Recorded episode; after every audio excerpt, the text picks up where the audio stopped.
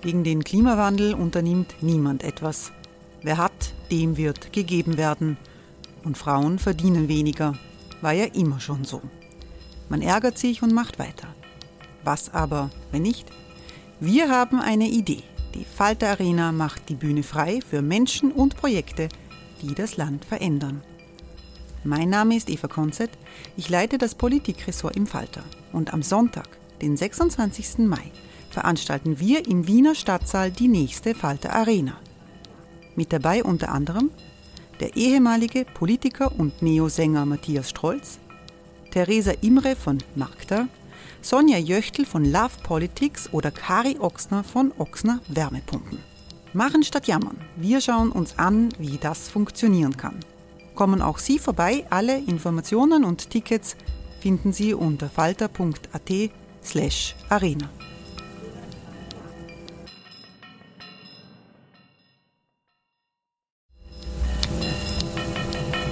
Falter-Podcasts werden durch Werbung unterstützt. Das hilft bei der Finanzierung unseres journalistischen Angebots. Millions of people have lost weight with personalized plans from Noom, like Evan, who can't stand salads and still lost 50 pounds. Salads generally for most people are the easy button, right? For me, that wasn't an option. I never really was a salad guy. That's just not who I am. But Noom worked for me. Get your personalized plan today at Noom.com. Real Noom user compensated to provide their story. In four weeks, the typical Noom user can expect to lose one to two pounds per week. Individual results may vary.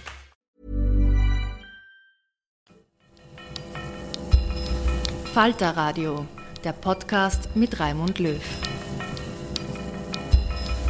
Sehr herzlich willkommen, meine Damen und Herren, im Falter Radio. Schimpfen zwischen Scherz und Schmerz. Das ist der Titel der jüngsten Wiener Vorlesung. Die Sprachwissenschaftlerin Oksana Havriliv geht den Funktionen von Schimpfwörtern nach und sie beschreibt den bemerkenswerten Wandel des Schimpfens im Wienerischen. Männer schimpfen nämlich anders als Frauen, Jugendliche, anders als ältere Semester. Im Wienerischen ist die sogenannte fäkale Kultur des Schimpfens dominant, während in anderen Regionen sexuelle Schimpfworte, sakrale Beschimpfungen oder Verwandtenbeleidigungen vorherrschend sind. Bei der jüngsten berühmt-berüchtigten Beleidigung eines nordmazedonischen Fußballspielers durch den österreichischen Nationalspieler Arnautovic sind diese Kulturen des Schimpfens sichtbar geworden.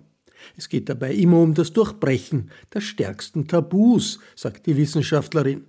Und verbale Aggressionen erfüllen nicht nur destruktive, sondern auch eine Reihe positiver Funktionen. Oksana Havriliv stammt aus dem westukrainischen Lviv. Sie forscht und lehrt als Sprachwissenschaftlerin an den Universitäten Wien und Lviv. Das Gespräch mit Oksana Havrivil nach ihrer Vorlesung führt der Autor und Journalist Günter Keindelsdorfer. Ort der Wiener Vorlesung der Böhmische Prater in Wien. Hören Sie Oksana Havriliv über ihre Forschungen zum Schimpfen in Wien. Meine Forschungsarbeit beruht auf Umfragen der Wienerinnen und Wienern. Es sind verschiedene Altersgruppen vertreten, von den Kindern und Jugendlichen bis zu den Seniorinnen. Es sind verschiedene Aus Ausbildungsgruppen vertreten und äh, im gleichen Maße sind die Männer und die Frauen vertreten. Es war mir von Anfang an bewusst, bei den Umfragen würde es sich um äh, eventuell ähm, reflektiertes und gefiltertes Material handeln, aber aus ethischen Gründen war das natürlich nicht möglich, reale Konfliktsituationen aufzunehmen. Ich ging aber davon aus, dass wir in Affektzustand, in einer Konfliktsituation kaum Zeit haben, um irgendwelche ausgefallenen Schimpfwörter zu kreieren und dass die Leute dann eher auf die gebräuchlichsten Wörter zurückgreifen. Also diese Annahme hat sich später bestätigt bei der teilnehmenden Beobachtung von Konfliktsituationen im öffentlichen Raum. Äh, das habe ich auch äh, bei den mündlichen Umfragen beobachtet, wie die Leute, als sie spontan nach äh, dem, wie sie schimpfen, gefragt wurden, so wie in einem Zug drei, vier Schimpfwörter nannten, um erst dann eine Pause einzulegen und später dann fortzusetzen. Auch in den schriftlichen Umfragen sehe ich, dass die häufigsten Schimpfwörter als erste erwähnt werden, aufgeschrieben werden. Jetzt sind Sie natürlich gespannt, welche Schimpfwörter es sind. In dieser Reihenfolge, wie ich sage, sind die häufigsten Schimpfwörter im Wienerischen Trottel, Arschloch und Idiot. Unter den Flüchen ist das alte gute Scheiße immer noch am häufigsten. Und da sind wir schon angekommen bei den Formen verbaler Aggression. Ich rede hier von aggressiven Sprechakten. Wir haben gerade Sprechakt Beschimpfung und Sprechakt Fluch kennengelernt. Die Beschimpfung unterscheidet sich vom Fluch dadurch, dass Beschimpfungen Personen, tier- oder gegenstandsbezogen sind, die Flüche dagegen ausschließlich situationsbezogen, wenn wir etwa in ärgerlicher Situation verdammt ausrufen. Neben den anderen aggressiven Sprechakten möchte ich Ihnen gerne aggressive Aufforderungen, Drohungen und Verwünschungen präsentieren. Aggressive Aufforderungen sind im Wienerischen sehr häufig. Die häufigsten von denen sind Schleich die, Geh scheißen und leg mich am Arsch. Weit nicht alle Aufforderungen sind so vulgär wie die zwei letzten. Es gibt sehr viele Aufforderungen, die sind schon expressiv, aber die kommen ganz ohne Vulgarismen aus. Etwa wie geht die Brausen oder zupft die. Die letzte Aufforderung haben wir in der letzten Zeit oft auf den äh, Impfwerbungen der Stadt Wien gesehen. Corona zupft die. Und die Intention ist hier klar mit dem dialektalen Ausdruck und mit dem expressiven Ausdruck äh, wird versucht, die Wienerinnen und Wiener direkter anzusprechen und sie zum Impfen zu motivieren. Und das ist die Funktion aller Dialekte. Sie sind uns nahe und sie eignen sich auch sehr gut zum Emotionsäußern. Äh, hier möchte ich auch gerne Peter Wehle zitieren, der gesagt hat, er bezeichnet Dialekte mit unserem sprachlichen Zuhause und äh, nennt sie auch das beste Transportmittel für unsere Emotionen. Interessant im Wienerischen sind erweiterte Aufforderungen. Hupf in Gatsch und Schlagwellen. Oder rutsch mir den Buckel runter und brems mit der Zunge. Und mein absoluter Liebling bei den Aufforderungen ist die euphemistische Aufforderung, das heißt Ersatzaufforderung, hab mich gern, beziehungsweise du kannst mich gern haben. Der Sprecher Drohung wird von den Wienerinnen und Wienern nicht so häufig angeführt und wenn, dann äh, mit der Bemerkung, es würde sich um scherzhafte Drohungen handeln, etwa den Kindern gegenüber. Ich beiß den Popo oder ich reiß die Ohren ab. Natürlich wird mit diesem Sprechakt auch verbale Gewalt ausgeübt, insbesondere in der jetzigen Situation mit der Covid-19-Pandemie gibt es bestimmte Gruppen, die verstärkt verbaler Gewalt ausgesetzt sind. Äh, hier bei den Drohungen konkret handelt es sich um Todesdrohungen, die an die Adresse von Politikerinnen und Politikern, Polizistinnen, Polizisten, Journalistinnen und Journalisten ausgestoßen werden. Und es ist wichtig, das äh, möchte ich hervorheben, dass es sich bei der verbalen Gewalt um eine eigenständige Gewaltform handelt und somit um eine Gewalttat. Sprechaktverwünschung ist im Deutschen nicht so häufig wie in den anderen Sprachen. Zum Beispiel in meiner Muttersprache, dem Ukrainischen, gibt es viele Verwünschungen und es gibt auch lustige Verwünschungen, wie etwa die Ente soll dir einen Tritt geben. Äh, die häufigste Verwünschung im Westen der Ukraine ist übrigens ein Germanismus. Schlag bitte bei Traffe Sie haben schon sicherlich herausgehört, das ist nichts anderes als das an die Grammatik des Ukrainischen angepasste, der Schlag soll dich treffen. Diese Verwünschung wie auch der Blitz soll dich treffen ähm, und auch die erweiterte, äh, ziemlich unappetitliche Form, der Blitz soll dich beim Scheißen treffen, werden im Wienerischen laut Angaben der Befragten ebenfalls scherzhaft gebraucht. Häufige Verwünschung im Wienerischen ist, äh, alle Zähne sollen dir ausfallen bis auf einen, damit du weißt, wie sich Zahnschmerzen anfühlen. Das ist ein Internationalismus. Diese Verwünschung gibt es in äh, vielen Sprachen und es handelt sich hier um die Lehnübersetzung aus dem Jiddischen. Und das Jiddische hat auf dem Gebiet des Verwünschens äh, unglaubliche Kreativität entwickelt. Jiddische Verwünschungen sind meistens zweiteilig. Äh, es gibt zwei Modelle dabei. Das eine Modell haben wir gerade kennengelernt. Das veranschauliche ich an noch einer Wiener Verwünschung. Im ersten Teil wird bereits etwas Schlechtes gewünscht. Du sollst Krätze am Hintern oder am Arsch äh, bekommen. Und als wäre das noch nicht schlimm genug, kommt die Verstärkung im zweiten Teil und zu kurze Hände zum Kratzen. Das andere Modell von Verwünschungen im Jiddischen ist noch heimtückischer, weil da wird im ersten Teil etwas Gutes gewünscht, was im zweiten Teil zunichte gemacht wird. 100 Jahre sollst du werden und nach einer Pause sofort. Oder ich wünsche dir ein schönes Haus mit zehn großen, schönen Schlafzimmern. In jedem Schlafzimmer ein weiches, schönes Bett. Und das Fieber soll dich von einem Bett ins andere werfen. Ich habe schon einige Male den scherzhaften Aspekt hervorgehoben. Im Weiteren werde ich Ihnen ein Spektrum von Funktionen des Schimpfens vorstellen. Äh, in der Sprachwissenschaft ist es aber so, im Gegensatz zur Psychologie, Psychiatrie, äh, auch von den Gewalttrainerinnen und Gewalttrainern werden äh, mehr Aspekte verbaler Aggression ausgesondert. Aber in der Sprachwissenschaft definiert man verbale Aggression oft über die herabsetzende, kränkende Absicht. Und das erklärt auch, warum die Begriffe verbale Aggression und verbale Gewalt oft als Synonyme auftreten. Ich halte dagegen äh, sie auseinander, ziehe eine Linie, Trennlinie zwischen diesen zwei Begriffen, denn die Ergebnisse meiner Forschungsarbeit haben gezeigt, verbale Aggression ist ein komplexes Phänomen, dem mehrere Intentionen zugrunde liegen und die beleidigende Absicht zum Glück nicht die wichtigste Rolle spielt. Ich werde gleich zu den Forschungsergebnissen kommen. Vorher möchte ich noch betonen, genauso wie die verbale Aggression nicht zwangsläufig verbale Gewalt bedeutet, genauso kann und wird verbale Gewalt nicht nur mit den Schimpfwörtern und aggressiven Sprechakten, sondern auch mit neutralen Wörtern und neutralen Aussagen realisiert. Wir brauchen nicht jemanden mit Nationalschelden zu beschimpfen, etwa wie Dutschusch. Äh, übrigens, dieses Wort ist jetzt viel, viel seltener geworden als noch vor zehn Jahren. Es genügt auch zu sagen, du bist ja gar nicht von hier, du gehörst nicht zu uns. Oder wenn wir über jemanden falsche Informationen verbreiten, sogar wenn wir die Sprache verweigern. Hier handelt es sich äh, um die Gewalttaten.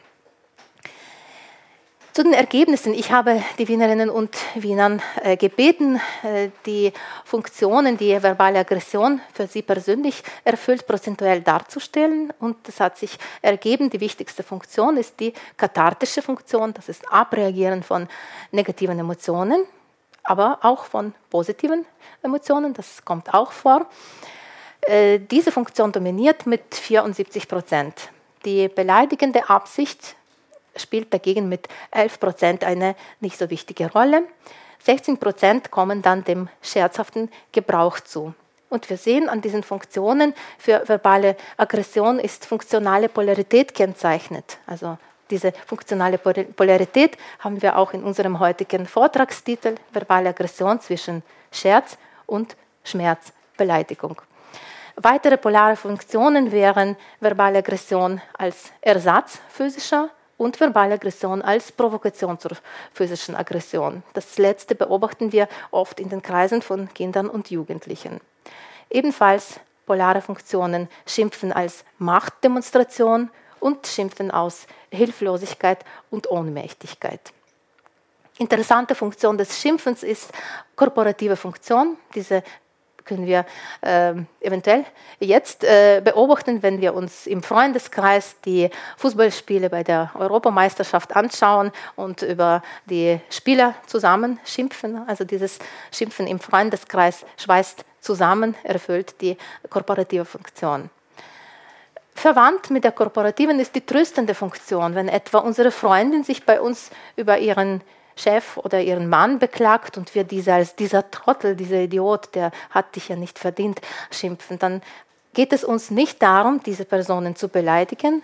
Sehr wohl geht es uns darum, die Freundin zu trösten und ihr mit dieser expressiven Sprache zu signalisieren, deine Probleme sind uns erst ernst, wir stehen hinter dir. In den Jugendkreisen kommen auch andere Funktionen, das werde ich äh, gleich erwähnen. Ich möchte noch eine wichtige äh, Funktion vorher äh, erwähnen, das ist die realitätsabwertende und die ähm, angstbewältigende Funktion. Und ich möchte diese Funktion am Beispiel des Spruch des Jahres 2020 in Österreich ähm, veranschaulichen. Sie können sich erinnern an das Video eines unbekannten Wieners, der den Terroranschlag von Wien am 2. November gefilmt hat und in, im Affektzustand, im Zustand der Hilflosigkeit und Ohnmächtigkeit hinsichtlich des äh, grausamen Geschehens schleichtete Ohrschloch ausgerufen hat.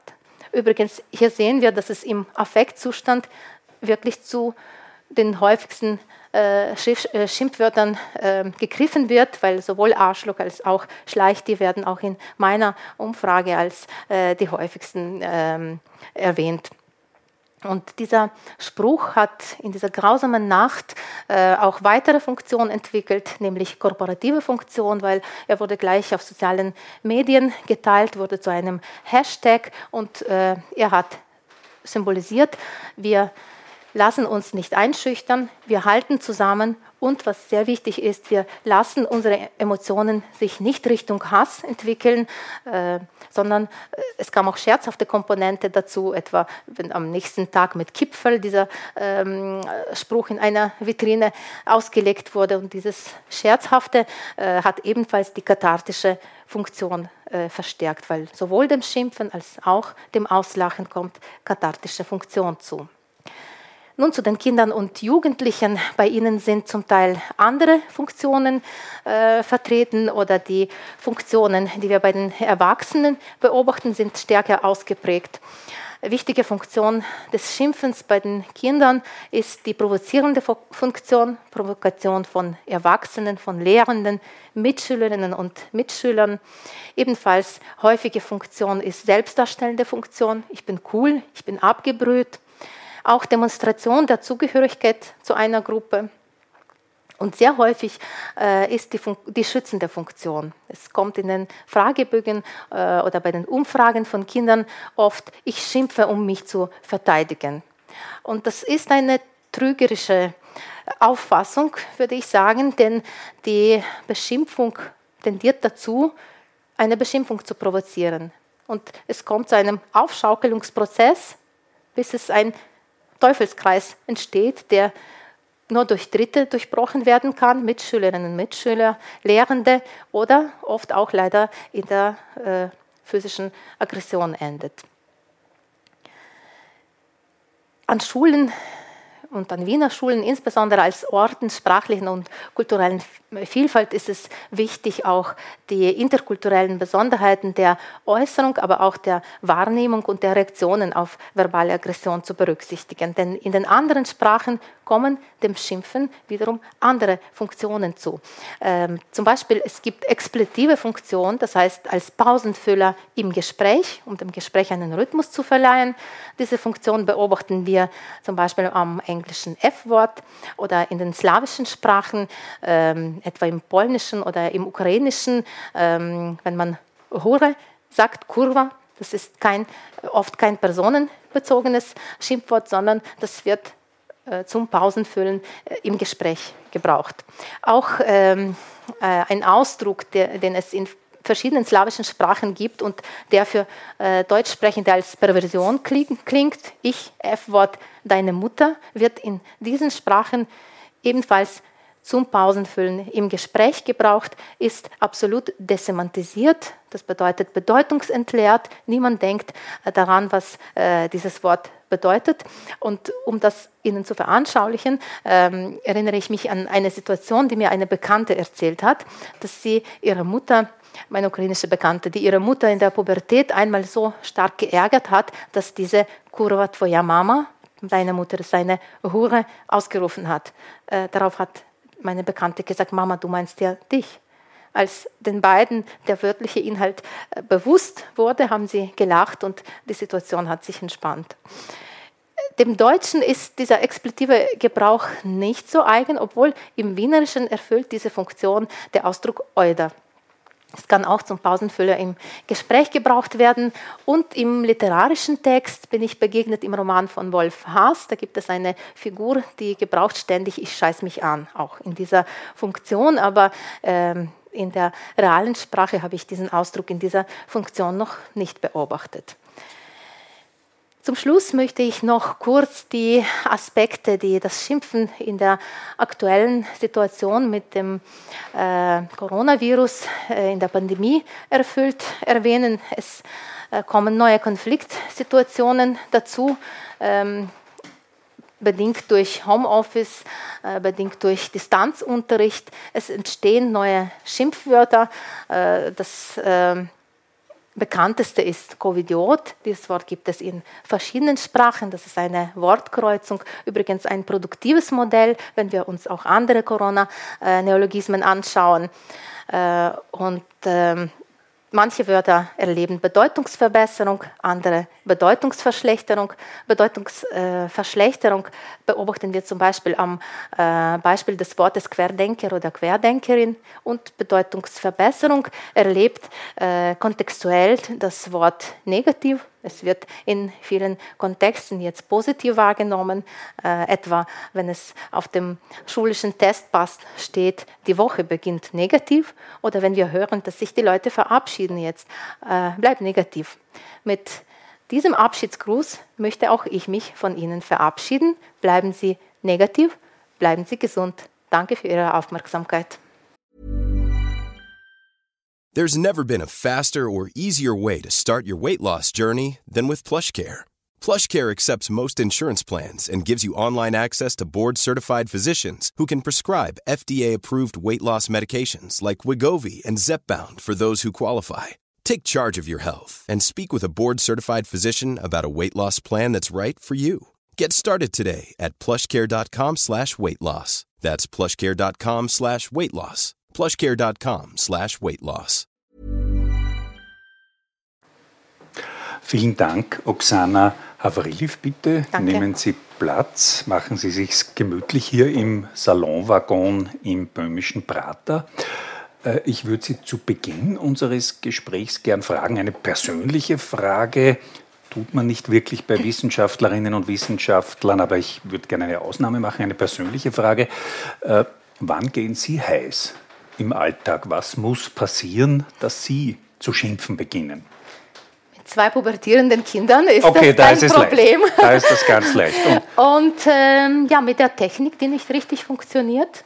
Also da kann ich auch sehr schnell die Geduld Sie verlieren. wollen ein Dictaphon und, einschalten und es ja, funktioniert nicht, ja, die Mikrowelle Laptop. piepst und ja, der Laptop. Ja, die okay. Waschmaschine spinnt, wie momentan bei mir. Und Okay. da greife ich schon zu, zu den Beschimpfungen. Äh, Das sind jetzt viele verschiedene Themen, die Sie angerissen haben. Äh, Bleiben wir vielleicht gleich bei den pubertierenden Söhnen, die Sie Ja. haben, zwei an der Zahl. Äh, Was für eine Schimpfkultur haben Sie da zu Hause entwickelt? Ich nehme an, auch Ihre Söhne äh, sind rhetorisch einigermaßen aufgerüstet, manchmal, wenn es Konflikte gibt, ich weiß nicht, um unaufgeräumte Zimmer oder so. Was für eine Schimpfkultur haben Sie da entwickelt in Ihrer Familie mit den Buben? Ja, also das ist eher das Schimpfen im breiten Sinne, weil das Schimpfen gibt es im engen Sinne als Be Beschimpfung, jemanden beschimpfen, dann äh, ein bisschen breiter, jeder aggressive Sprechakt ist das Schimpfen und dann sehr breit, also Schimpfen als sich empören. Ähm, übrigens, wir sehen das bei Thomas Bernhard, bei ihm gibt es nicht so sehr viele Schimpfwörter und nicht so kreativ wie äh, die bei Werner Schwab, aber es wird sehr wohl viel geschimpft in diesem breiten Sinne, äh, als kritisieren, als sich empören und das ist auch bei mir der Fall. Das heißt, Sie schimpfen einerseits als Mutter, da hast du schon wieder nicht den Ja, wie Geschirrspüler ausgeräumt, wie, wie, wie kommst du schon wieder Ja, daher, aber ja. zieh dich ordentlich an. Das ist das klassische erzieherische Schimpfen, das Ja. ist ja nicht äh, das Schimpfen, mit dem Sie sich wissenschaftlich beschäftigen. Äh, beschimpfen Sie Ihre Söhne manchmal? Ähm, also eigentlich nicht. Du also nicht gut, indirekt, du, äh, indirekt Schlampertatsch, na, ja, also wohl, also so liebe, liebevolle, ambivalente äh, Schimpfwörter, ja, das gültig gebrauchen. Oder indirekt, ja, wie kann man so unordentlich sein und wie, also es ist ja auch ein Schimpfen, äh, das äh, Situations äh, Thematisierungen vollzogen werden und Emotionsthematisierungen. Äh, Das führen auch die befragte Personen und oft beurteilen sie diese Emotionsthematisierungen. Das gibt's doch nicht mit vier, fünf Ausrufezeichen, weil ich bat auch die Personen auf die Stärke einzuschätzen. Das kann es sein, dass Arschloch mit zwei Stern Sternen schwächer au- ausfällt als das gibt's doch nicht. Ja, mit vier weil, Ausrufezeichen. Weil auch die Sprachmelodie und die Körpersprache man sich dazu vorstellen muss. Ja. Und das noch unterstreichend wirken kann. Äh, Oksana Havriliev, jetzt ganz ehrlich, wenn Sie schimpfen, in dem Sinn, wie Sie sich auch wissenschaftlich damit auseinandersetzen, wenn Sie schimpfen äh, in Situationen, in denen es wirklich um was geht, also sagen wir im Straßenverkehr, äh, schimpfen Sie da auf Ukrainisch oder auf Wienerisch? Ähm, gute Frage. Also ich äh, fluche auf äh, Deutsch, auf Wienerisch. Äh, da gibt es sogar interessante Situation, als mein großer Sohn noch ganz klein war, ich glaube drei Jahre. Da ist er vom Spaziergang mit der Oma, mit meiner Mutter, nach Hause gekommen und die Tür hat bei uns geklemmt. Und äh, die Mutter konnte die Tür nicht öffnen. Und er sagt zu ihr so ganz ernst, Oma, weißt du, was Scheiße ist? Und meine Mutter hat gewusst, was es ist, aber sagt, nein, weiß ich nicht. Und er sagt, belehrt sie so, das muss man sagen, wenn sich die Tür nicht öffnet. Und sie sagt, ja. Er sagt, ja. Die Mama sagt es immer und dann öffnet sich die Tür. Also Ah, als ja, das, Zauberwort. das ja, magische also, Denken des ja, Kindes. Man muss nur Scheiße sagen, dann geht die Tür auf. Äh, Oksana Havriliev, Sie sind in, wir haben es schon gesagt und gehört, in der westukrainischen Stadt Lviv Mhm. äh, geboren und aufgewachsen. Wie spricht man es richtig aus? Lviv, ja. Lviv. Le, weich. Lviv. Bedeutet die Stadt der Löwen, äh, benannt nach dem Sohn des äh, Königs Danilo von Galizien, der die Stadt gegründet hat. Der hieß Leo Lev.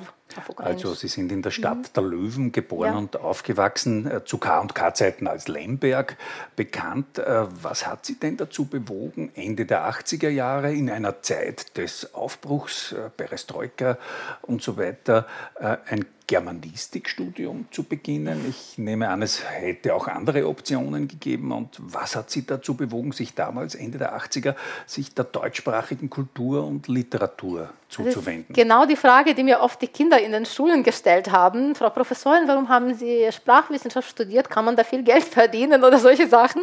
Und es war mir erst bei diesen Schulbesuchen bewusst geworden, wieso ich Germanistik studiert habe. Ich habe von klein auf äh, gerne gereist, aber in den, der Sowjetunion war das nur im Rahmen der Sowjetunion möglich. Übrigens, das ist wirklich interessant. Andere sozialistische Länder durften einander bereisen, nicht von Polen in die damalige Tschechoslowakei oder nach Ungarn. Äh, wir in der Sowjetunion durften nur im Rahmen der Sowjetunion bleiben. Das war wirklich mit unüberwindbaren bürokratischen Hürden Also verbunden. nach Polen, äh, verbunden. Na, das, undenkbar. es war schon möglich, aber Ja. das war wirklich mit viel Bü Bürokratie verbunden. Mhm. Und ich besuchte die ähm, Schule, also Fremdsprachen waren nicht wichtig in der Sowjetunion, aber es gab trotzdem Schulen, wo diese intensiv äh, unterrichtet wurden, Schulen mit erweitertem Deutschunterricht und so eine Schule besuchte ich äh, in meiner Stadt, die Schulnummer 8, äh, das ist eine der ältesten in der Ukraine, die auch der polnische Schriftsteller von TAS Stanislaw Lem äh, besucht hat. Er wohnte auch in der Gegend, wo ich wohnte und wir gingen denselben Weg zur Schule, den er dann in seinem Roman beschrieben hat. Ich kann lange erzählen, aber jetzt Ja. ganz kurz. Wir hatten einen Austausch. Äh, ich muss kurz 1900 nachfragen. Äh, Da sind Sie schon in die Schule gegangen, in eine deutschsprachige Äh, ich ging in Schule. diese Schule mit erweitertem Und Deutschunterricht. haben Sie sich das selbst ausgesucht oder hat da die Ähm, Mama ein bisschen Meine Mama ein Eltern, Wort ja, sie haben, sie haben bemerkt, ich habe gutes Gedächtnis, habe Gedichte gelernt und dann haben sie mich Mhm. in diese äh, Schule geschickt. Und wir hatten eine sehr engagierte Deutschlehrerin, meine äh, Klassenlehrerin, äh, und sie hat 1986 einen Austausch mit einer Schule in der DDR Mhm. organisiert. Und das ist jetzt lustig. Ich habe mit meinen Kollegen an der Germanistik mal gesprochen. Ähm, er war im selben Jahr als österreichischer Austauschschüler in der DDR und der hat beschrieben, wie trist und wie grau das alles war in der DDR. Und ich habe ihm gesagt, stell dir vor, wie die Sowjetunion war, äh, weil für uns die DDR so bunt war. Aha, Und ja. ich war aus, ich habe Punks gesehen, die waren in der Sowjetunion verboten. Das hat mich fasziniert, diese Buntheit. Und ich bin zurückgekommen und ich habe gedacht, ich will reisen. Und wie ist das Reisen möglich? Ich werde Deutsch studieren und als Reisebegleiterin vielleicht in die DDR fahren. Also das heißt, die Sprache als Schlüssel zur Freiheit, als Schlüssel zum Reisen. Und ist Ihnen das Deutschlernen schwer gefallen? Ist Deutsch eine schwere Sprache für einen Menschen, der slawisch sozialisiert Äh, ist? Deutsch ist schon eine schwere Sprache, das habe ich später beobachtet bei meinen Studierenden, die Deutsch als zweite Fremdsprache schon im ähm, Alter von 20 Jahren äh, studieren studiert äh, begonnen haben. Aber für mich war das, äh, also das habe ich von, mit sieben wirklich angefangen, Deutsch zu lernen und oft auch als Spiele. Das, das war dann irgendwie ganz natürlich Mhm. Äh, Sie haben in Ihrer Vorlesung erzählt, dass äh, diese Beschäftigung mit der Schimpfkultur des Wienerischen mhm. eigentlich ein Wirtshausschmäh gewesen sei. Sie haben mit Freundinnen und Freunden äh, darüber gesprochen und da diesen Gedanken entwickelt. War es dann schwer, dieses, diesen Forschungsschwerpunkt auf der Uni durchzusetzen, weil ein Wirtshausschmäh ist das eine, aber dann eine Professorin oder einen Professor dafür zu begeistern, dass ja, man das darüber promoviert, ist ja noch einmal etwas anderes auf auf, was für ein Echo das sind hat, Sie da gestoßen? Ja, das hat mich sehr gewundert, aber das war doch die Aufbruchsstimmung. Ja. Anfang 90er in, in, in, der Ukraine, eiserne Vorhang fällt, alle fühlen sich frei. Und mein äh, Doktorvater äh, war so ein strenger Wissenschaftler, beschäftigt mhm. sich mit der Sprachgeschichte und hat geglaubt, vielleicht würde auch ich so etwas in dieser Richtung schreiben. Und äh, da komme ich plötzlich, platze ich herein nach meinem Aufenthalt in Wien. Ich möchte Schimpfwörter erforschen, aber irgendwie, er war überrumpelt vielleicht, er hat, er hat zugesagt, aber er hat gesagt, also mindestens 2000 Belege. Und da hat die Österreich-Bibliothek, über die wir heute schon gesprochen haben, in Lviv die, ihre Tore eröffnet. Äh, und ich verbrachte viele Stunden dort, äh, um in den Texten österreichischer Schriftstellerinnen zu lesen und diese Beispiele zu finden. Ja. Über die Schriftsteller reden wir nachher mhm. vielleicht noch ein bisschen. Mich interessiert noch ähm, äh, Ihr empirisches Vorgehen beim Erforschen der wienerischen Schimpfwörter. Äh, Sie haben gesagt, Sie haben offenbar Testpersonen gehabt oder Menschen, die Sie befragt haben und denen Sie Fragebögen vorgelegt haben. Wie haben Sie die gefunden? War das schwer? Ein äh, bisschen auch platt gefragt, habt ihr auch Spaß gehabt bei, bei diesen Forschungsarbeiten? Äh, können Sie das ein bisschen beschreiben, wie sich das konkret ich, abgespielt hat, das Sammeln der empirischen Belege? Äh, also ich habe viel Spaß gehabt. Äh, also ich, ähm, also manche ähm, Befragten habe ich über die Magistratsabteilungen der Stadt Wien sogar gefunden. Äh, zum Beispiel äh, hier auf dem Mistplatz im 10. Bezirk. War MA 8, die berühmte MA 48. Äh, ja, 48. Ja. Äh, sie haben einen ähm, Mann geschickt, ähm, der mir zwar als großer Schimpfer äh, empfohlen wurde, der aber gleich behauptet hat, er würde gar nicht schimpfen. Und warum wollen Sie mit mir reden? Na, da und muss ich kurz nachfragen. Sie haben wirklich bei der MA 48 angerufen und haben gesagt, ich forsche über Schimpfen ja, im Wienerischen. Ich habe haben Sie nicht ein paar Mistkübler, ein paar Mistkübler Schauspieler, die ich interviewen äh, darf? Äh, nein, ich, äh, also ich musste das offiziell machen. Achso, ja, natürlich. Äh, mit einem also den Brief, Dienstweg äh, ja, einhalten ja. streng. Ja, ja. und es hat bei manchen Leuten hat es schon ähm, gewisse Geschicktheit, Geschicktheit ähm, verlangt, um sie ins Gespräch zu verwickeln. Und ich habe dann, zu, also konkret zu diesem Mann gesagt, ja, also es geht nicht unbedingt um die Schimpfwörter, es geht mir ums Wienerische und sie reden so schönes Wienerische und wir haben angefangen über das Wienerische zu reden und irgendwie, na ja, und wie würden sie Emotionen ausdrücken und dann kamen also wirklich starke Wörter und Wendungen zum Einsatz, aber so schrittweise. Das bedarf ja auch, stelle ich mir vor, eines gewissen psychologischen Feingefühls, ja, solche Interviews Fall. zu führen. Man muss immer ja. eingehen auf den ja. anderen Menschen. Da haben Sie eine Begabung. Fällt Ihnen das leicht, äh, Menschen zum ich, Reden und zum Schimpfen zu bringen? Ich selbst kann das schlecht äh, beurteilen, aber mein damaliger äh, Professor Wiesinger, den ich schon erwähnt habe, der hat gesagt, hm, er hat sich gewundert, dass, dass, dass ich das so viel interessantes Material finden konnte. Und wie ist es dann weitergegangen? Sie haben also mindestens 2000 Schimpfwörter in verschiedenen Kontexten und Beschimpfungen, Verfluchungen und so weiter gesammelt. Mhm. Dann haben Sie einen Berg oder einen Wust an Material gehabt und wie haben Sie dann Ordnung in dieses Material mhm. gebracht und so etwas wie eine Systematik? Das stelle ich mir ja auch äh, ja. herausfordernd mhm. vor. Also das reden wir von den 2000 Beispielen, das war meine Promotionsarbeit ja. vor den Befragungen, nicht literarische ja. Texten. Ja, also ich habe das nach Die Promotion waren nur literarische Nur Texte. literarisch, ja. Genau, und das andere war dann ein empirisches Forschungsprojekt, ja. eine Fortführung ja. dieser Promotion. Okay. Ähm, ja, ich habe das dann nach verschiedenen Kriterien klassifiziert, je nachdem, nach der Forschungsaufgabe, ob es um lexikalisch-semantische Besonderheiten ähm, ging, also dann metaphorische Schimpfwörter oder äh, strukturelle, das heißt mit Hilfe von verschiedenen Wortbildungsmustern gebildete ähm, auch Bereiche, aus denen die Schimpfwörter kamen. Äh, ich stelle mir ja vor, bin kein Sprachwissenschaftler, aber dass es auch in anderen Regionen der Welt, vor allem auch in anderen Großstädten der Welt, äh, reiche Schimpfkulturen äh, gibt. Äh, haben Sie da eine Ahnung, wird das, was Sie machen, für das Wienerische auch in anderen Großstädten der Welt erforscht? Gibt es das in Moskau auch oder in, weiß ich nicht, in Washington oder Paris? Haben Sie Kolleginnen und Kollegen, mit denen Sie vielleicht sogar ein bisschen ähm, im Austausch ja, sind? Ja, also Malediktologin nennen wir uns. Und es gibt nicht so viele, weil dieses Thema wird immer noch der populärwissenschaftlichen Darstellung ähm, zugerechnet. Aus, äh, ja. zugerechnet. Ähm, es äh, gab leider schon äh, Verstorbener, ähm, Professor Reinhold Amann in den USA, das ist ein Bayer, der vor längerer Zeit ausgewandert ist. Er hat auch das bayerisch-österreichische Schimpfwörterbuch äh, zusammengestellt. Mit dem stand ich bis zuletzt äh, im Kontakt. Äh, in der Ukraine hat es äh, auch eine Frau äh, gemacht, äh, leider auch schon verstorben. Sie hat sich mit den ukrainischen Schimpfwörtern beschäftigt. Ähm, und oft ist es so, also, also das heißt, ich als Nicht-Muttersprachträgerin beschäftige mich mit den deutschsprachigen, mit den Wiener Schimpfwörtern. Ich glaube, diese Distanz ist wichtig, also das zusätzliche Distanz, also zu der wissenschaftlichen Distanz noch Distanz zu einer Sprache, die nicht eine Muttersprache ist.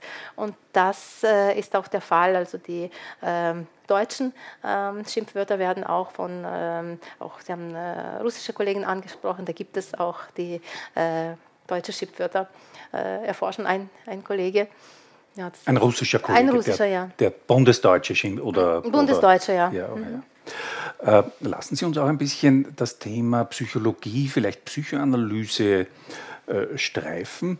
Äh, zum Psychologischen ist es so, man sagt ja häufig, dass es auffallend sei, im deutschen Sprachraum würde eher in Fäkal ausdrücken, geflucht und geschimpft. Also das schon zitierte Scheiße mhm. und ähnliche äh, Schimpfwörter. Also ein fäkaler Fokus ist, wäre im Deutschen zu beobachten, übrigens auch im Japanischen, habe mhm. ich äh, mir sagen lassen, während es im Englischen, im englischen Sprachbereich eher sexuell genital zur Sache ja. geht, das berühmte F-Wort mit vier Buchstaben, Four-Letter-Word. Äh, können Sie das bestätigen? Ist das wirklich so, dass wir Deutschsprechenden es eher mit dem Fäkalen mhm. haben, während die englischsprachige Welt es eher mit dem Genitalen hat? Wie würden Sie das sehen? Ja, das sind richtige Beobachtungen. Wir reden hier von Schimpfkulturen. Es gibt äh, drei große Schimpfkulturen. Die Fäkale, wenn man überhaupt von einer Kultur reden kann beim Schimpfen. Äh, also das äh, Deutsche gehört zur fäkal-analen Schimpfkultur, das Ukrainische übrigens auch, obwohl äh, zu den sowjetischen Zeiten sind natürlich viele Schimpfwörter aus dem Russischen gekommen und ähm, und das Russische gehört zur sexuellen Schimpfkultur. Das ist die zweite äh, Kultur. Das Englische, das Russische, das Serbische auch.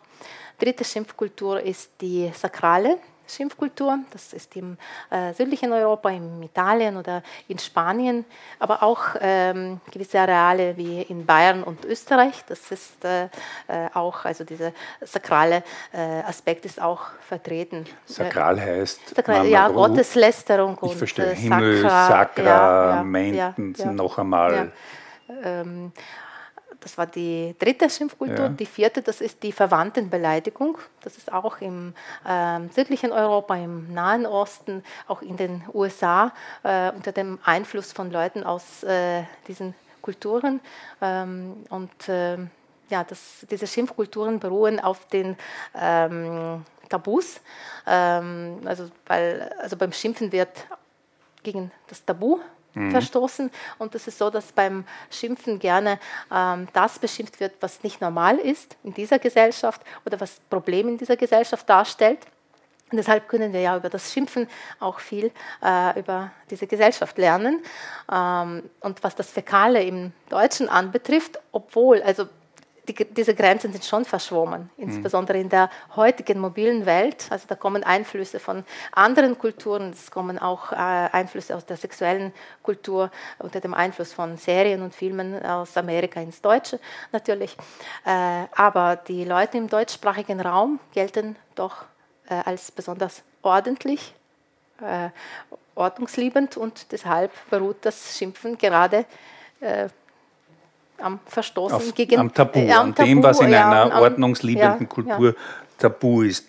Äh, vulgär, freudianisch mhm. würde man das ja so erklären. Da würde man sagen, wir in Deutschland und Österreich und Wien und Sie in der Ukraine mhm. äh, ähm, schimpfen deshalb so gern exkrementell, äh, fäkal, weil wir unseren Reinlichkeitswahn kompensieren mhm. müssten, weil wir äh, nach Freud jetzt in äh, der analen Phase stecken geblieben mhm. werden, wären. Glauben Sie das?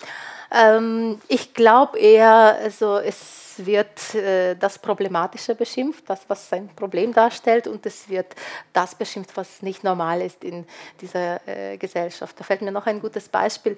Äh, ich habe vor längerer Zeit ein kleines Büchlein herausgegeben, äh, deutsch-ukrainisches Schimpfwörterbuch. Es war für mich eine Herausforderung, gelten doch die Schimpfwörter als unübersetzbares Sprachgut. Äh, und ich wollte da zeigen, dass es sehr wohl möglich ist, alles zu übersetzen. Äh, man muss nur von einer Kultur, Schimpfkultur in die andere wechseln. Übrigens, ich F war deine Mutter, nicht in den slawischen Sprachen. Äh, das ist mit dem deutschen Scheiße gleichzusetzen. Ja, also mhm. wenn wir von zwei Kulturen ähm, wechseln. Und ich hatte damals ein Problem, äh, weil ich konnte ähm, kein Substantiv ähm, im Deutschen für korrupte Person finden.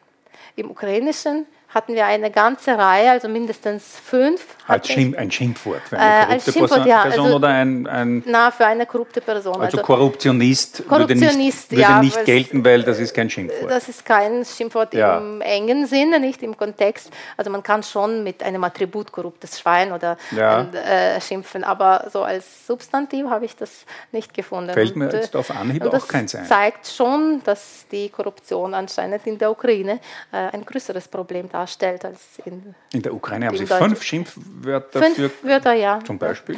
Ja, Chapuha, Zdernek, äh, und, und, und heißt das irgendwas oder ist das äh, wirklich ja, eine Wortschöpfung? Das ist der eine, der dich ausnimmt. Äh, Aussackler oder aus, ja. Aus, Austrickser, Austrickser Ausnehmer. So, also Und der erwähnte Reinhold Amann, der ja. ähm, hat in einem Interview einmal auch ein interessantes Beispiel angeführt. Der hat im Englischen bis zu 2000 Beispiele, Schimpfwörter, Vergleiche, Ausdrücke für eine betrunkene Person gefunden, gesammelt. 2000? Und, äh, 2000, ja, hat er äh, zumindest ja. äh, behauptet. Und er hat das verglichen im Jiddischen, äh, also wo die Trunkenheit nicht bekannt war, dass es im Jiddischen nur zwei oder drei Ausdrücke für einen Besoffenen gab. Mhm. Mhm.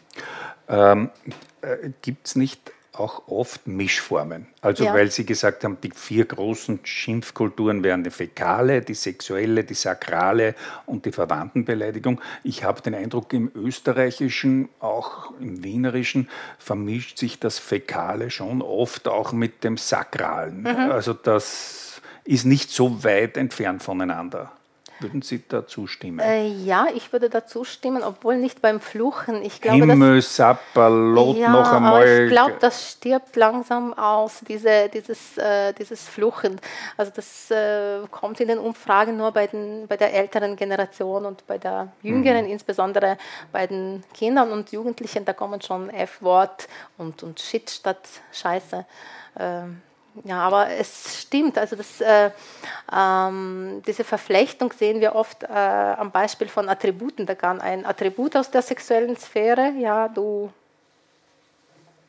äh, Arschloch, ja, so, ich traue mich nicht auszusprechen. So. Arschloch ist ja an der Grenze Arschloch zwischen ist, der sexuellen ja, und der aber fäkalen es, aber es kann Sphäre. mit einem sexuellen Attribut verstärkt werden. Ja, und ja, da sehen aha. wir dann diese Verflechtung von zwei Schimpfkulturen. Äh, Sie haben jetzt äh, die verschiedenen Generationen angesprochen mhm. und Sie haben gesagt, äh, Himmelssakrament noch einmal, also so sakrale Verfluchungen, mhm. Flüche, Schimpfwörter wären eher was für die 60-Plus-Generation, während in der Jugend schon andere Moden herrschen.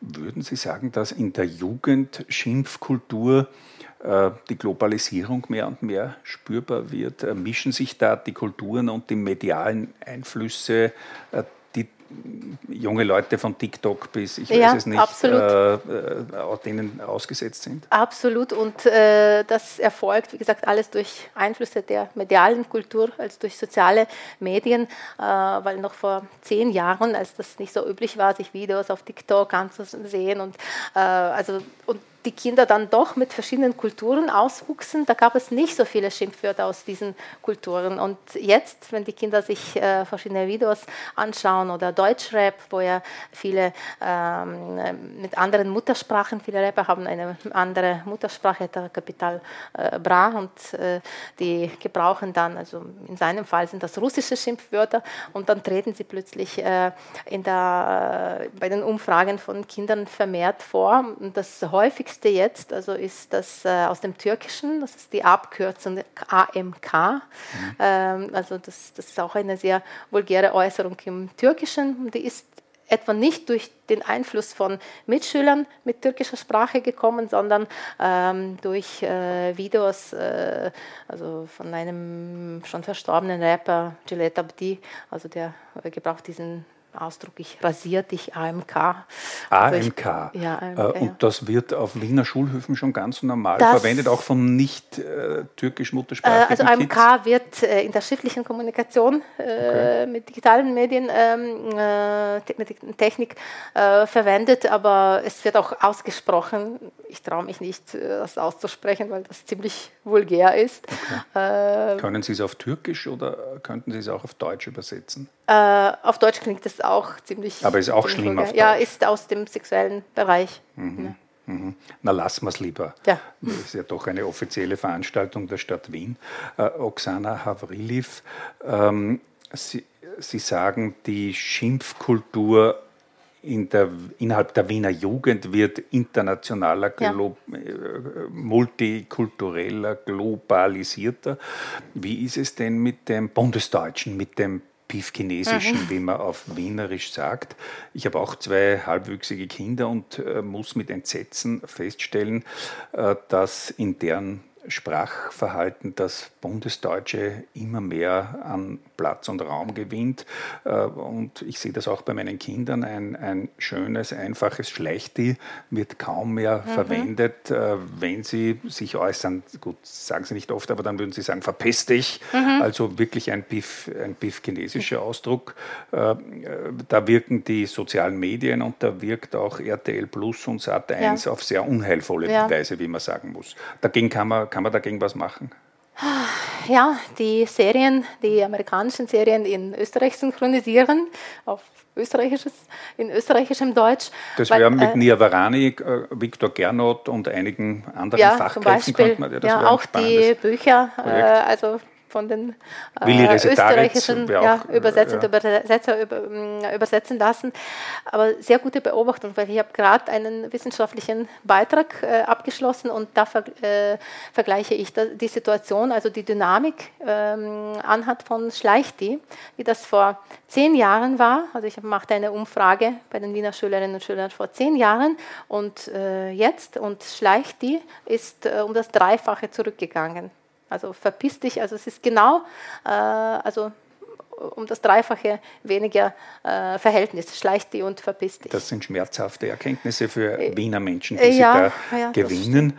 Ähm, das heißt, kann man sagen, dass die wienerische Schimpf- und äh, Fluchkultur, die Sie erforschen, natürlich ununterbrochen Veränderungen ausgesetzt ist und neue Einflüsse aufnimmt. Aber würden Sie so weit gehen, dass Sie sagen, durch diese kulturelle Globalisierung ist das Wienerische und auch die Wiener Schimpfkultur in Gefahr? Würden Sie so weit gehen? Ah, Ich würde so weit nicht gehen. Ich hoffe, diese Kinder wachsen auf und die, das Schimpfverhalten von Studierenden, ich mache Umfragen bei den Studierenden und da gibt es schon äh, also wirklich ein oder zwei Jahre Unterschied und da gibt es äh, viele Wörter und Ausdrücke schon äh, überhaupt nicht mehr. Zum Beispiel ähm, sehr gebräuch, gebräuchlich in den Schülerkreisen und ich sage jetzt absichtlich Schüler, weil das sind nur Buben, sind die rituellen Mutterbeleidigungen.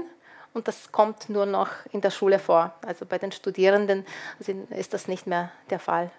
Gut, Es- bei den Studierenden äh, vielleicht nicht, aber wie es in den äh, Lehrwerkstätten bei Simmering Graz Pauker ausschaut, wissen wir nicht genau. Äh, ja, stimmt. Kann sein, dass es dort schon noch. Ja, aber äh, ich glaube, das ist eher etwas, also gerade diese rituelle Mutterbeleidigungen, das ist etwas, was nur auf. dann mit 17, 18 ja, aufhört. ja. Äh, Also die- Selbstdarstellung, ja, auch Mhm. diese theatralische Funktion, also sich durch, äh, weil diese Mutterbeleidigung, ich kann ein harmloses äh, Beispiel anführen, also die sind oft äh, wichtig ist, dass sie nicht stimmen, ja, die müssen sehr fiktionalisiert sein. Dann deine Mutter ist so fett, wenn sie hochspringt, bleibt sie in der Luft kleben. Wenn beide wissen, die Mutter ist schlank, dann lachen sie. Äh, aber also das ist eine Gratwanderung. Ja? Also das kann sehr schnell zu einer Beleidigung werden, wenn die Mutter dann wirklich ähm, ein bisschen korpulenter ist. Ja? Und eine Mutterbeleidigung hatte Mhm. auch bei diesem berühmten Zwischenfall äh, beim äh, Euro-Spiel Österreich gegen Nordmakedonien eine Rolle gespielt, Mhm. äh, wo Marko Arnautovic, ein autochthoner Floridsdorfer, den manche ein bisschen für verhaltensauffällig halten, wo dieser Marko Arnautovic einen nordmakedonischen Gegenspieler beleidigt haben soll mit dem Au- Ausruf auf Serbisch. Äh, Ich sage es jetzt nicht wörtlich, aber er würde die Mutter des Gegenspielers gerne genital konfrontieren mit sich. Äh, Das wäre so ein klassische, eine klassische Ja. Mutterbeschimpfung gewesen. ja, und das Und wenn ich Ihren Vortrag richtig verstanden habe, Ihre Wiener Vorlesung, dann ist ja das eigentlich gar nicht so eine böse Beleidigung, sondern eigentlich mehr ein Füllwort. Ja, äh, Obwohl, also soll ich das glauben, in dass dem- Arnautovic beim Torjubel äh, Füllwörter einpflicht und nicht den Gegenspieler beleidigen will? Äh, also- Kann ich nicht recht glauben. In dem Fall ist es kein Füllwort, sondern das ist, also ich habe das auch erwähnt, also diese Ausdrücke können auch zum Ausdruck äh, negativer, aber auch positiver Emotionen gebraucht werden. Und in diesem Fall, also es konnte als Jubelruf betrachtet werden, wenn das einfach ich etwa deine Mutter gesagt hätte. Aber er hat da die albanische Mutter mit hineinbezogen und es gibt Auch noch schon mit einem Schimpfwort für ja, albanische und das Mutter. ist dann schon ein persönlicher Bezug. Also da haben wir keine Fiktionalität mehr, weil der hat wirklich eine albanische Mutter, nicht? Also bei den Schimpfwörtern ist das so, sie müssen, damit sie nicht beleidigen, müssen sie nicht wahr sein. Ja? Eine Befragte sagte mir, wenn mich jemand eine Hure nennt, dann bin ich nicht beleidigt, weil ich weiß, ich bin keine Hure. Ja? Hm. Also das ist oft der Fall. Also stimmt der Wahrheitsgehalt eines Schimpfwortes, ja? also wie hier deine albanische Mutter, äh, ist das star- stark beleidigend. Also es war Meistens, beleidigend. Das, alles Es- andere wäre eine Ausrede gewesen. Es war eine gezielte Beleidigung. Ja, ich weiß nicht, ob gezielt oder ob es ihm so einfach herausgerutscht ist, aber ich kann mir vorstellen, dass der andere das als Beleidigung wahrgenommen ist. Und das ist bei der Beleidigung und bei der verbalen Gewalt ist das wichtig, wie die Äußerung interpretiert wird. Also wird eine Äußerung äh, als Beleidigung und verbale Gewalt äh, empfunden, handelt es sich auch um die verbale Gewalt. Der Angesprochene entscheidet, ob es eine Ja. Beleidigung ist oder Ja. nicht. Es liegt an diesem Menschen.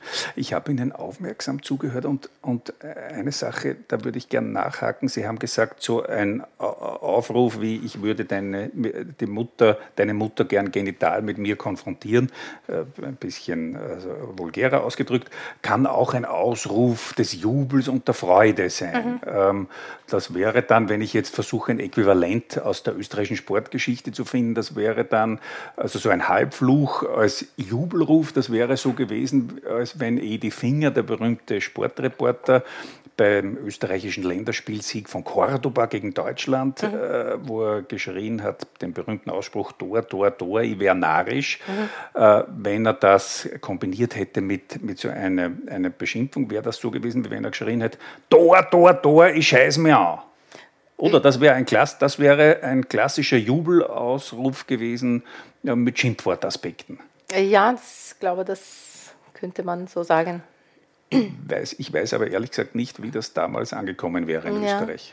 Ja, es gibt viele Befragte, also Leute so um die 60, die sagen, ich habe in meiner Kindheit noch äh, für Scheiß eine Ohrfeige bekommen. Ja. Und jetzt ist das salonfähig geworden. Ich kann mich erinnern, ähm, vor Wien war ich äh, schon in Freiburg im Breisgau, das ist die Partnerstadt von Lviv.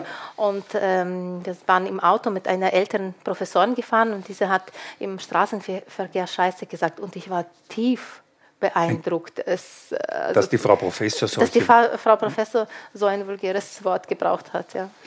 Äh, wenn wir über Schimpfen und Beschimpfen und Fluchen reden, muss man auch ein bisschen über die wirklich unangenehmen Aspekte dieses Themas sprechen und das würde ich schon auch gern tun. Ähm, wie schaut es aus mit rassistischen und minderheitenfeindlichen mhm. Beschimpfungen?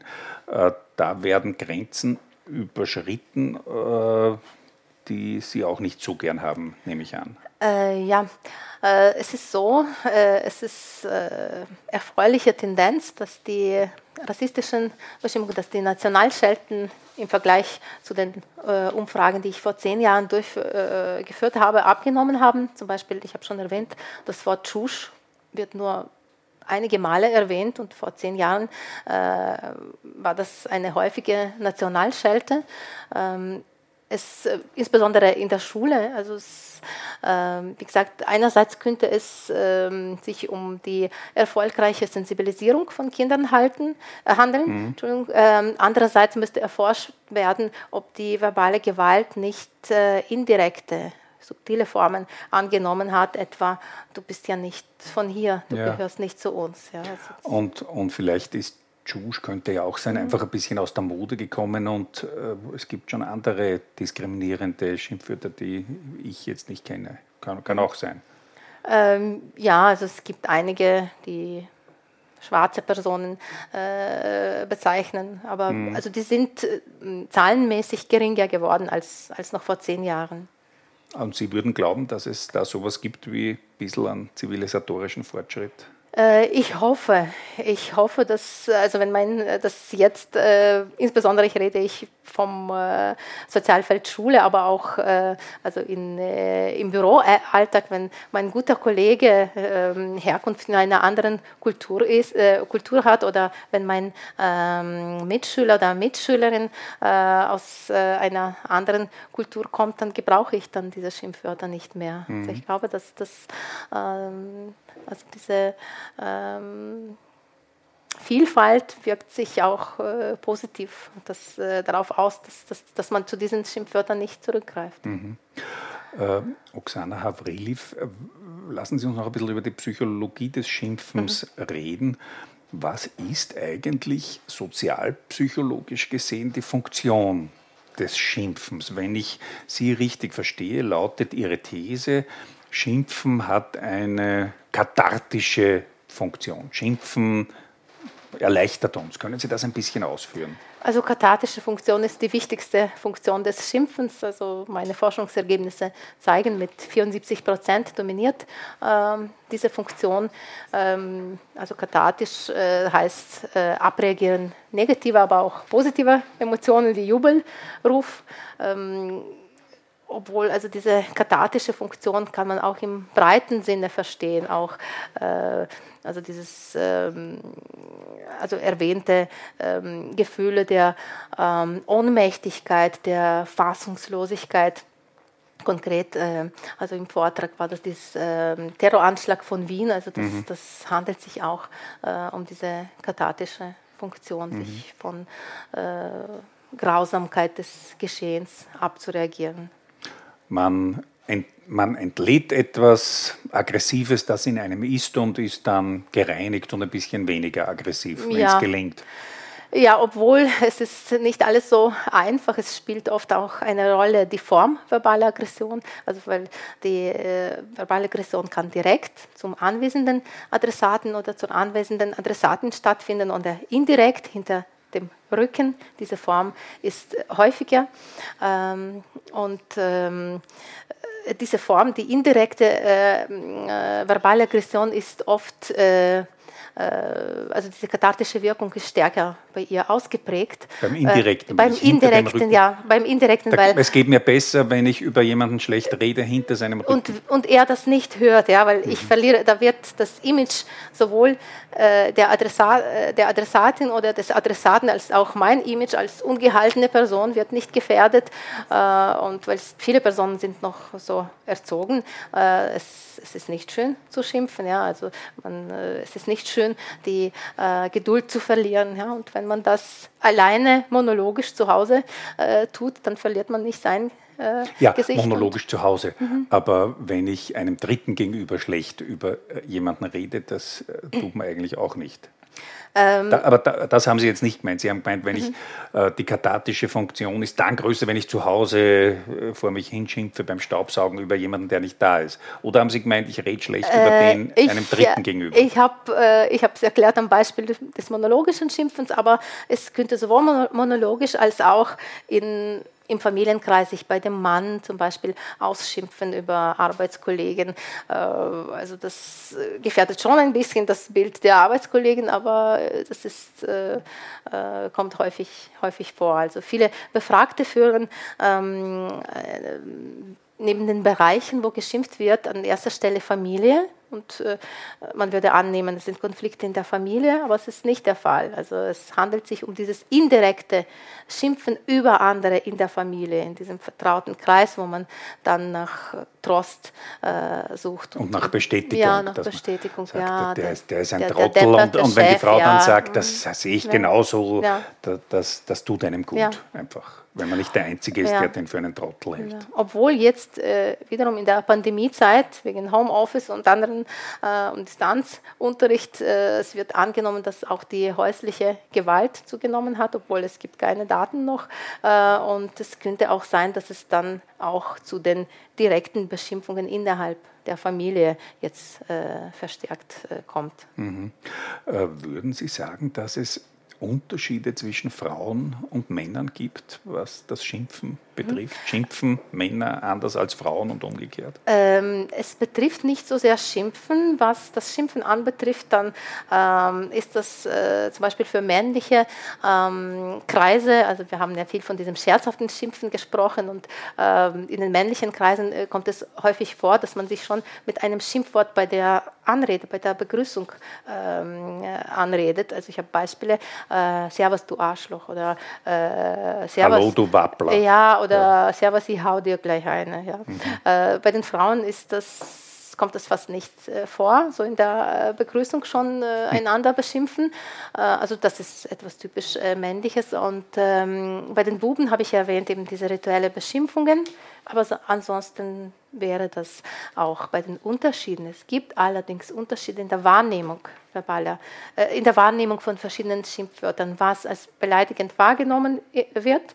Und bei den Frauen äh, ist es immer noch, dass die Schimpfwörter, die sich auf das Äußere richten, auf das Alter der Frau, äh, Eude, Blade, ja, das sind, äh, die werden als besonders ähm, beleidigend empfunden und bei den Männern. Von den Frauen selbst. Von den Frauen selbst. Wenn, ja. wenn man ihr Äußeres ja, abqualifiziert. Mhm. Und mhm. die Männer empfinden äh, die Schimpfwörter am beleidigsten, die auf sich auf ihre Charaktereigenschaften, auf ihre Leistungen äh, richten. Ja. Diese sind für sie am schlimmsten. Auch, äh, ja, wenn, wenn sie als Sohn einer Hure, ja. Mhm benannt werden, das, das empfinden viele auch. Das heißt, das sind eigentlich die klassischen Geschlechterstereotype, die da ja, ja, noch wirksam ja, sind. noch wirksam auf, auf dieser äh, Ebene der Wahrnehmung. Ja, was die Äußerung verbaler Aggression anbetrifft, dann verschwimmen diese, diese äh, äh, diese Unterschiede. Und in den Schülerinnen und Schüler, äh, Schüler äh, im schulischen Kreisen sehen wir auch, dass die Mädchen äh, auch, äh, oft auch auf das Vokabular der Jungen ähm, zurückgreifen mhm. und diese als Selbstbezeichnung verwenden, etwa Bitch. Da reden sie sich gegeneinander so an und ähm, das ist wie so wie also Selbstbeschimpfung, ja, also um äh, die Jungs von diesen Schimpfwörtern zu enteignen und sie fürs interessant. Und sie positiv, umzu ja, positiv, positive aber umzudeuten. Ja. Das ja. sehen wir auch an Nationalschelten, nicht? Die Wiener Tschuschenkapelle. Ne? Mhm. Ähm, sie haben es in Ihrer Vorlesung angesprochen, ich würde aber gerne nochmal nachfragen, nämlich äh, der Themenkreis Schimpfen und Dialekt. Mhm verstehe ich Sie richtig, äh, äh, Schimpfen ist ja ein, eine sehr archaische Ausdrucksform. Mhm. Ich behaupte mal, die aus den tiefsten Tiefen unseres limbischen Systems kommt und unseres Unbewussten, da wo auch die Sprache der Kindheit zu Hause ist. Und das ist oft der Dialekt. Mhm. Äh, äh, sehe ich das richtig, äh, dass man, wenn man schimpft, am ehesten im Dialekt schimpft? Gibt es da Zusammenhänge? Ja, also Peter Wehle, Dialekt ja. als unser sprachliches Zuhause und beste Transportmittel für unsere Emotionen und überhaupt also, also Schimpfen in der Muttersprache. Also ich denke hier an meinen Uropa. Äh, also ich stamme aus Lviv, Lemberg, eine multikulturelle Stadt und das äh, war auch in meiner Familie der Fall. Er war Pole ähm, und ähm, also sonst in der ukrainischen äh, Umgebung hat er sich so weit ukrainisiert, dass er im Alltag ukrainisch gesprochen hat. Es blieben aber nur zwei Sphären, wo er zur Muttersprache zurückgriff und das war das Beten und das Fluchen. Ja? Mhm. Also diese, wiederum diese diametrale äh, Sphären, aber diese sehr innigen, sehr emotionellen Sphären. Und das heißt, im Wienerischen natürlich, nun auch, schimpft man auf Wienerisch, im breitesten Dialekt, auf Burgtheaterdeutsch würde man sich schwer tun, wenn man richtig saftig schimpfen würde. Oder sind Sie da bei den Schriftstellern und Schriftstellerinnen fündig geworden? Werner Schwab ist ja vielleicht ein Burgtheater, weiß ich nicht, mhm. aber Grazer Schauspielhaus schimpft mhm. Deutsch. Ähm, Geht das Schimpfen, äh, Schimpfen auf höchstem sprachlichen Niveau? Äh, also ich kann das äh, als nicht deutsche Muttersprachträgerin falsch beurteilen, aber das war eine der Fragen in meinen mündlichen ja. Umfragen, also mündliche Umfragen, die wir schon angesprochen haben. Das waren so Intensivinterviews, die waren wirklich intensiv, haben oft bis zu zwei, drei Stunden gedauert. Ähm, und ähm, da habe ich ähm, also die Leute schon äh, auch darüber gefragt, äh, Schimpfen auf äh, Hochdeutsch und viele haben gesagt, nein, das geht nicht. Also Schimpfen geht nur, nur auf Dialekt. Ja. Mhm. Äh, und ähm, es ist so, ähm, bei der schriftlichen Umfrage haben sie viele Wörter dann ähm, also verschriftlicht und dann an die Standardsprache äh, angepasst. Nicht? Also da kam schon Arschloch, ja, statt Ohrschloch ausgesprochen wurde, dann natürlich in äh, dialektaler Form. Gut, also wenn man schimpft, schimpft man am besten und am saftigsten in seinem Heimat- und Kindheits- und Jugenddialekt. Ja. Da fährt die Eisenbahn drüber. Ja, oft. Meistens ist das so. Oksana Havrili, was mich noch interessieren würde, wenn man sich wie Sie beruflich viele, viele Jahre lang mit Fäkalem und Analem und Genitalem äh, und den dazugehörenden Schimpfwörtern auseinandersetzen muss, bekommen Sie dann als Literaturwissenschaftlerin nicht manchmal Sehnsucht nach etwas ganz, einem, etwas ganz anderem? Ich weiß nicht, nach einem schönen Rilke-Gedicht oder mehreren Rilke-Gedichten oder äh, haben Sie manchmal das Bedürfnis, wenn Sie jetzt wieder drei, vier Stunden geforscht haben über experimentelle äh, Eskapaden des Wienerischen, dass Sie dann wieder ein bisschen schöne, äh, berückend schöne Lenau-Gedichte lesen? Wie ist das? Kommen ähm, Sie noch zum Lesen schöner ich, ich komme Literatur. zum Lesen. Ich habe einen ähm, Mann, der ein Schriftsteller ist und da lese ich seine Romane als erste. Äh, aber das Schöne habe ich jetzt im Lockdown im, in der Natur gefunden äh, und habe ein neues Hobby entdeckt, wie viele von unseren Zuschauerinnen und Zuschauern vielleicht. Also bei mir ist es das Fotografieren und das entspannt sehr und das entdeckt man viele schöne Kleinigkeiten, auf die man früher nicht aufmerksam geworden war. Das heißt, Sie gewinnen Abstand zur Schimpfkultur, ja. indem Sie in die Natur hinausgehen ja. und mit Ihrem Fotoapparat fotografieren. Was sind Ihre bevorzugten Objekte? Ähm, ja, Vögel. Okay. Reiher. Okay. Im, Im Zustand des Hochfliegens. Ja. Da harre ich aus auf diesen Moment, wenn der hochfliegt. Das oder wenn er Fische, also das, ich habe mir überlegt übrigens beim Lockdown, dass ich äh, Angeln äh, anfangen möchte, wie früher in meiner Kindheit, als ich Sommerferien auf dem Lande verbracht habe. Da haben Sie geangelt? Äh, da habe ich geangelt, ja. Aber dann kam es mir irgendwie, die Geschäfte waren ja zu und irgendwie kam es mir zu mühsam, äh, die ganze Ausrüstung zu bestellen. Dann habe ich gesehen, der Reiher angelt und ich fotografiere und das ist so, als würde auch ich äh, angeln. Äh, weil Sie Ihren Mann erwähnt haben, mhm. Timofey Havriliv ist ein bekannter ukrainischer Schriftsteller und Übersetzer aus dem Deutschen. Ihr Mann hat eine unglaublich viel Literatur aus dem deutschen und auch aus dem österreichischen äh, Sprachraum übersetzt, von Ferdinand Raimund über Thomas Bernhard und Elfriede Jelinek bis hin zu Christine Lavand und, und, und. Äh, gehen Sie ihm da manchmal zur Hand beim Übersetzen? Wie ist das überhaupt? Ich stelle mir vor, eine Literaturwissenschaftlerin, Schriftsteller, Ehe, Übersetzer, Ehe, dass man da doch auch manches im Duo macht oder sich mhm. austauscht. Wie, wie halten Sie das mit Ihrem Mann? Äh, also ich halte das ganz gut aus ja. und das stimmt. Also ähm, indem ich Expertin für Schimpfwörter bin äh, und auch für ukrainische, das deutsch-ukrainische Schimpfwörterbuch nicht zusammengestellt habe.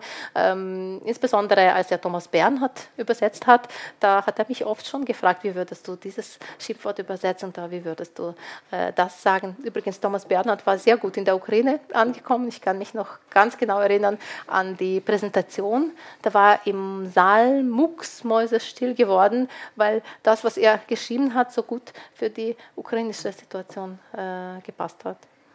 Äh, Thomas Bernhard schimpft auf die österreichischen Missstände und Zustände. Das versteht man in der Ukraine oder hat man das in der Ukraine auf die ukrainischen Zustände hin verstanden? Äh, es hat sehr gut auf die ukrainischen Zustände damals gepasst. Das war, glaube ich, Mitte 90er und die politische Situation war so irgendwie angespannt. Die Politiker sind alle verkommen ja, also und über, der niederste über Politiker kann man sehr ja. gut schimpfen, aber mhm.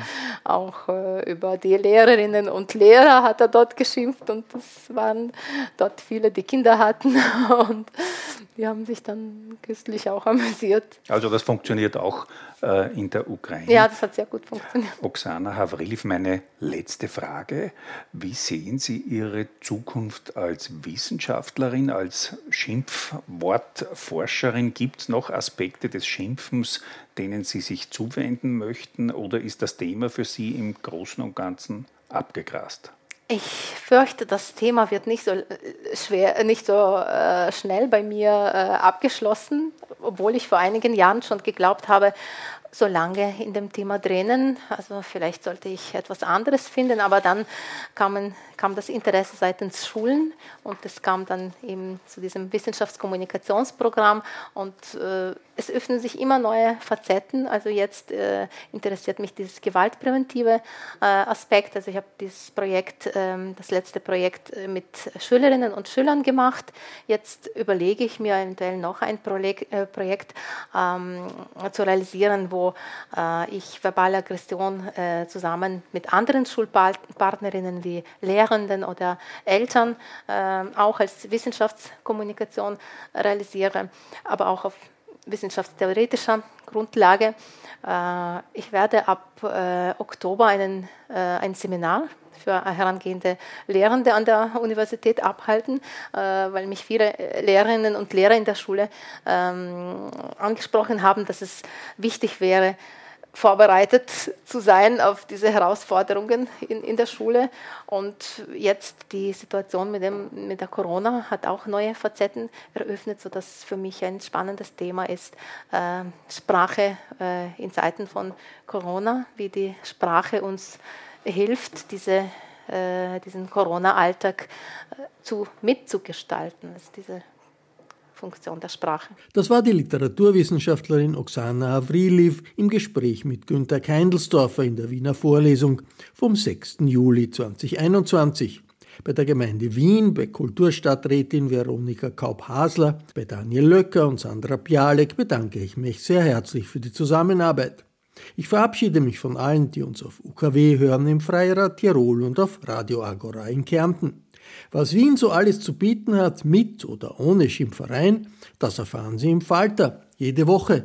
Ein Abonnement des Falter können Sie ganz einfach im Internet bestellen über die Internetadresse abo.falter.at. Ursula Winterauer hat die Signation gestaltet, Anna Goldenberg betreut die Audiotechnik im Falter. Ich verabschiede mich bis zur nächsten Folge.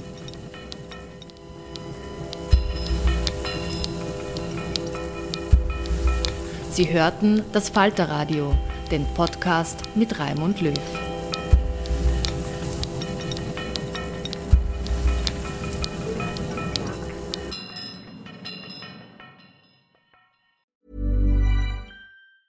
Planning for your next trip?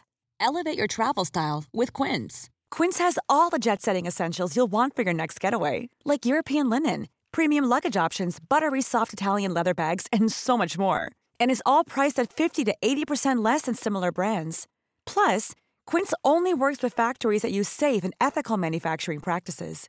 Pack your bags with high-quality essentials you'll be wearing for vacations to come with Quince. Go to quince.com/pack for free shipping and 365-day returns. Imagine the softest sheets you've ever felt. Now imagine them getting even softer over time. That's what you'll feel with Bowl and Branch's organic cotton sheets. In a recent customer survey, 96% replied that Bowl and Branch sheets get softer with every wash. Start getting your best night's sleep in these sheets that get softer and softer for years to come. Try their sheets with a 30-night guarantee. Plus, get 15% off your first order at bowlandbranch.com. Code BUTTERY. Exclusions apply. See site for details.